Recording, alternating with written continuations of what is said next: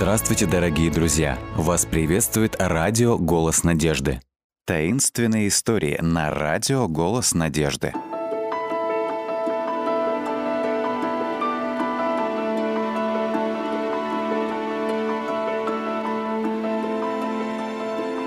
Пропажа в клубе панды.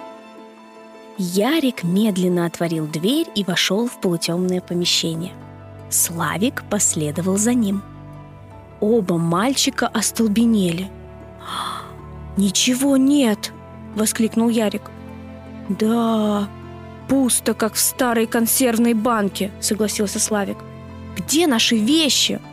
Кто их украл, интересно?» «Да никому бы это не понадобилось, кроме нас с тобой или других таких же, как мы», — сказал Ярик. «Давай позовем Петю и Сашу и начнем искать улики». «Сначала лучше все осмотреть самим», — предложил Славик. Выйдя на улицу, он стал рассматривать тропинку. «Вот следы!» — сообщил он. «Да не, это наши, твои и мои», — отозвался Ярик. «Ммм, ладно». «Смотри!» — продолжал Славик. Вот другой след! И вон еще такой же! И вон еще два!» Ярик остановился, чтобы взглянуть. Затем он выпрямился и посмотрел на Славу. «Хм, единственный человек, который носит ботинки с каблуком в виде подковы, — это левша. Я знал, что не нужно было пускать его в наш клуб. Какой честности от него можно было ожидать? Да как он мог знать об этих вещах? С ним так плохо обращались, запротестовал Славик. Я думаю, что если у тебя никогда не было настоящего дома, я бы не стал красть вещи у ребят, которые живут так же, как и я, перебил Ярик. При первой же возможности он смывается с вещами из штаба. Вор! Мы не знаем точно, что это он взял наши вещи, указал Слава. Я уверен, упрямо твердил Ярик. Никто другой не поступил бы так низко. Вот, идут Петя и Саша. Давай посмотрим, что они скажут. «Привет», — сказал Петя, подходя. «Что тут стряслось?» «Загляни внутрь», — сказал Славик. Петя и Саша вошли в сарай. «Вау!» — воскликнул Петя. «Где наши вещи?» «Ярик думает, это левша взял их», — ответил Слава. «Ну, кто-то действительно смылся с ними», — сказал Петя. «А почему ты думаешь, что это левша?» Ярик показал рукой на следы. «Взгляни-ка на это». «Да, это следы левши», — согласился Саша. «Ни у кого больше нет подошв в форме подковы». «Похоже, что вор действительно он», — пробормотал Петя. «Следы ничего не доказывают», — возразил Славик. «Здесь полно и наших следов». Ярик, сидевший на корточках на тропинке, вскочил и оглядел лица всех ребят. «Я говорю, что левша — вор, и мы должны исключить его из нашего клуба панды. Пусть идет к тиграм». Заметив, что Славик смотрит куда-то за его спину, Ярик повернулся и увидел левшу. Тот смотрел на них во все глаза, изумленный, покрасневший и негодующий. «Значит, вот как вы думаете!» — вскричал он. Да я теперь не останусь в вашем клубе даже за миллион долларов!» Он развернулся и побежал прочь через поле. «Я должен догнать его», — сказал Славик. Оставшиеся мальчики молча смотрели, как левша и Слава скрылись в лесу на другой стороне поля. «Эй, ребята!» — позвал их кто-то. Это был дядя Ваня, на чьей земле стояла хижина. Мальчики с удивлением смотрели, как он свернул в поле на своем грузовике. Вы еще не забрали свои пожитки? Я собираюсь снести этот сарай, потому что мне нужно распахать здесь поле. Мы впервые слышим об этом, ответил Петя. А я вчера говорил одному вашему товарищу, сообщил дядя Ваня. Что ж вы не сделали, что я просил? Давайте сейчас быстренько вытаскивайте все. Я не могу вас ждать целый день. Нам нечего выносить оттуда, с горечью сказал Ярик. Кто-то все украл. Что ж, это печально, посочувствовал пожилой человек. Если хотите заработать для своего клуба, можете помочь мне разобрать хижину и погрузить доски в кузов машины. С помощью трех добровольных помощников дело было сделано очень быстро. Когда ребята провожали глазами удаляющуюся машину, Петя спросил. «И что теперь?» «Давайте попробуем узнать, что левша сделал с нашими вещами», — предложил Ярик. «Интересно, как?» — полюбопытствовал Саша. «Мы затоптали все следы». «Но есть след примятой травы по полю», — сказал Петя. «Видите?» как трава полегла. «Этот след ведет к лесу», — сказал Саша. «Может быть, там обнаружатся следы?» «Идем», — сказал Ярик, побежав в ту сторону. В лесу они нашли кое-какие новые следы, но их было явно недостаточно, чтобы куда-либо привести, потому что земля была покрыта сухими листьями. Тропки пересекались в различных направлениях, но они почти полностью терялись за листвой, ковром покрывавшие землю. «А по какой из них пойдем?» — спросил Саша. «Если он тащил за собой вещи, — предположил Ярик, — то не мог идти по какой-то узкой тропинке. Давайте пойдем по самой широкой и поищем место, где он мог свернуть». Но никаких признаков того, что кто-то сворачивал с тропы в лес, не обнаружилось. На краю сухого глубокого оврага ребята остановились. След обрывается», — произнес Петя. «Нет!» — отозвался Саша. «Посмотрите-ка вниз!» На дне оврага на поваленном дереве сидели левша и Славик. Они наблюдали, как трое их товарищей спускаются к ним по склону. Как только вновь прибывшие приблизились, Ярослав и Левша стали друг напротив друга, всем своим видом выражая готовность к битве. «Эй, «Прежде чем вы оба наломаете дров, — сказал Славик, — давайте я кое-что вам покажу». Он отодвинул в сторону густые ветви растущего рядом куста, и все увидели скрытое за ними отверстие, напоминающее вход в подземную нору. Посветив внутрь фонариком, Славик заставил мальчиков ахнуть от удивления. «Пещера!» — вскрикнул Петя. «Круто!» «А кто ее нашел?» — спросил Саша. «Левша», — ответил Слава. «Видите? Все наши вещи внутри. Биты, шары, веревки, фонарики. Все здесь, даже ящики, на которых мы сидели. Левша не хотел говорить вам после того, что услышал от Ярослава, но я скажу. Вчера поздно вечером, когда дядя Ваня сказал ему, что надо освободить сарай, Левша не мог найти никого из нас и решил перенести вещи сам. Дядя Ваня сказал, что утром собирается выкинуть все оттуда. И я подумал, что если дождь? Я не знал, куда все сложить. «Ну и логово для панд!» — воскликнул Саша. «Разве вы не видите? Мой фонарь висит на стене!» Когда мальчики выбрались наружу, Ярик стоял притихший. Наконец он повернулся к левше. «Мне очень жаль», — сказал он. «Из-за своей вспыльчивости я пришел к неправильному выводу». «Я знаю. Я тоже вспыльчивый», — сказал левша. «Я чуть было не полез в драку пять минут назад, но Слава отговорил меня. Он мастер улаживать проблемы». «Ты тоже неплохо уладил одну проблему», улыбнулся Слава, поглядывая на уютную маленькую пещеру за спиной друга.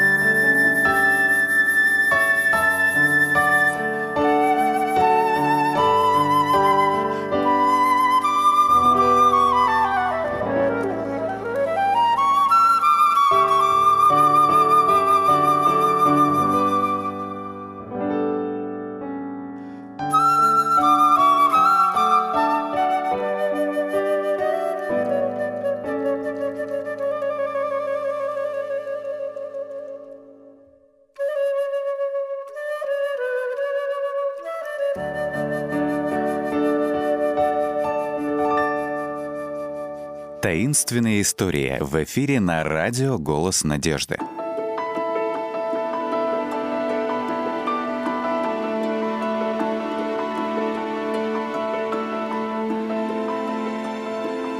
Опасное сокровище. Пещеры и копи всегда очаровывали меня. И этот золотой рудник вовсе не был исключением. Казалось, он зазывал к себе. «Давай, иди сюда, здесь интересно!» Я наслаждался летней работой по продаже библейских историй недалеко от золотых залежей. Но ведь каждый, рассуждал я, имеет право на небольшой послеобеденный перерыв – так, в один прекрасный день, проглатывая остатки бутерброда с арахисовым маслом и желе, я направился вверх по склону холма. К тому времени, как я достиг входа, с моих локтей капал пот, а с подбородка на шею ручьями стекала влага. Я хорошо знал об опасностях, которые могут поджидать в пещерах. Обвалы, отравленный или взрывоопасный воздух и прочие неприятности, к которым нужно относиться с осторожностью. Наибольшую опасность, однако, представляет падение в шахту. Ведь это может привести к травмам или даже смерти. А у меня, направлявшегося вглубь, и фонарика с собой не было. Когда я вошел в пещеру, прохладный влажный воздух унес остатки сомнений. После того, как глаза привыкли к темноте, я смог видеть вокруг себя на расстоянии 10 метров, и поэтому начал аккуратно продвигаться вперед. Каждый раз, когда глаза лучше привыкали к темноте, я делал еще несколько шагов. Это навело меня на мысль о том, что сатана похожим образом заставляет человека думать о грехе. Еще чуточку не повредит. Первые 60 метров моего продвижения вперед прошли прекрасно. Но затем После поворота в туннеле резко потемнело. Темнее безлунной ночи. Я даже не видел собственных ног, не говоря уже о том, куда их ставить. Вообще я не мог увидеть и свою руку, что была прямо перед глазами. Конечно же, я должен был быть умнее и остановиться. Но мне пришла мысль, что я, пожалуй, почти дошел до конца, и я решил продолжить прогулку. Подняв камень, я швырнул его в нескольких метрах перед собой. Бумс. Я сделал пару шагов. Взял еще один камешек. Бумс. Еще пару шагов. Новый камень. Бумс. И еще пару шагов. Снова и снова я повторял процесс, продвигаясь вперед навстречу неопределенности. Накануне, перед тем, как начать работу книгоноши, я просил Господа, чтобы его защита пребывала со мной. Но теперь я начал понимать, что усложнял выполнение своей просьбы, сознательно ставя себя в опасное положение. Мне на ум то и дело приходили истории людей, которые упали в шахты, и никто не мог их найти в течение нескольких дней или даже недель. Становилось все холоднее, Гробовая тишина воцарилась в туннеле, и только редкие капли, падающие с потолка, в купе с моим учащенным сердцебиением, нарушали безмолвие. «Мне действительно стоит вернуться», — подумал я. Но упрямая мысль о том, что я почти пришел, убедила меня идти дальше. Я сделал пару шагов и кинул очередной камушек. Бумс. Я взял особенно большой камень и бросил его вперед. Тишина. И лишь после того, что показалось мне долгими минутами, камень глухо приземлился где-то в глубине. Я остановился как вкопанный, и кровь застыла в моих жилах. Еще несколько шагов, и я бы рухнул в глубочайшую шахту. Благодарный за то, что этого не произошло, я отступил назад и прислонился к стене. Переведя дыхание, я отвел руку назад и почувствовал под ней что-то твердое и квадратное. Воображение тут же нарисовало картину о случайно найденном сокровище. Возможно, там монеты или ювелирные изделия, а может быть, награбленное добро каких-нибудь воров? Быть может, это была драгоценная руда прямо из этой самой шахты? Подняв тяжелую коробку, я поспешил назад к выходу. Мое сердце бешено стучало, а уровень адреналина просто зашкаливал. Я споткнулся и еле-еле удержал равновесие, чтобы не упасть. Наконец, я выбежал на улицу, даже не замечая, что снаружи резко потеплело. Торопливо открыв коробку, я заглянул внутрь и быстро отпрянул. Вместо золота моей мечты я держал в руках не менее 30 динамитных шашек. Я знал, что когда динамит хранится в течение длительного периода времени, он кристаллизируется и может взорваться по любой причине, будь то слабый удар камнем, резкий перепад температур или вообще без каких-либо очевидных факторов. И мне было известно, что его никто не должен трогать или двигать, кроме эксперта. Прошло много лет с того дня, когда я нашел то опасное сокровище – и когда Бог дважды спас меня от неминуемой смерти. Но я по-прежнему помню, о чем говорится в Псалме 90, 11 тексте. «Ибо ангелом своим заповедает о тебе, охранять тебя на всех путях твоих».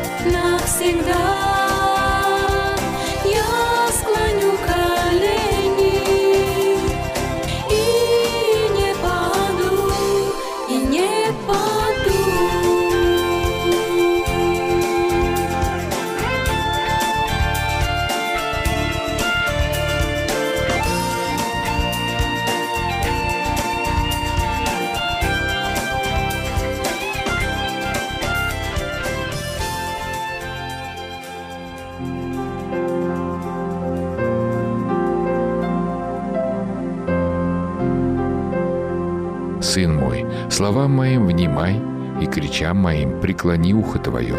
Да не отходят они от глаз твоих. Храни их внутри сердца твоего, потому что они — жизнь для того, кто нашел их, и здравие для всего тела его». Книга притчи, 4 глава, стихи с 20 по 22.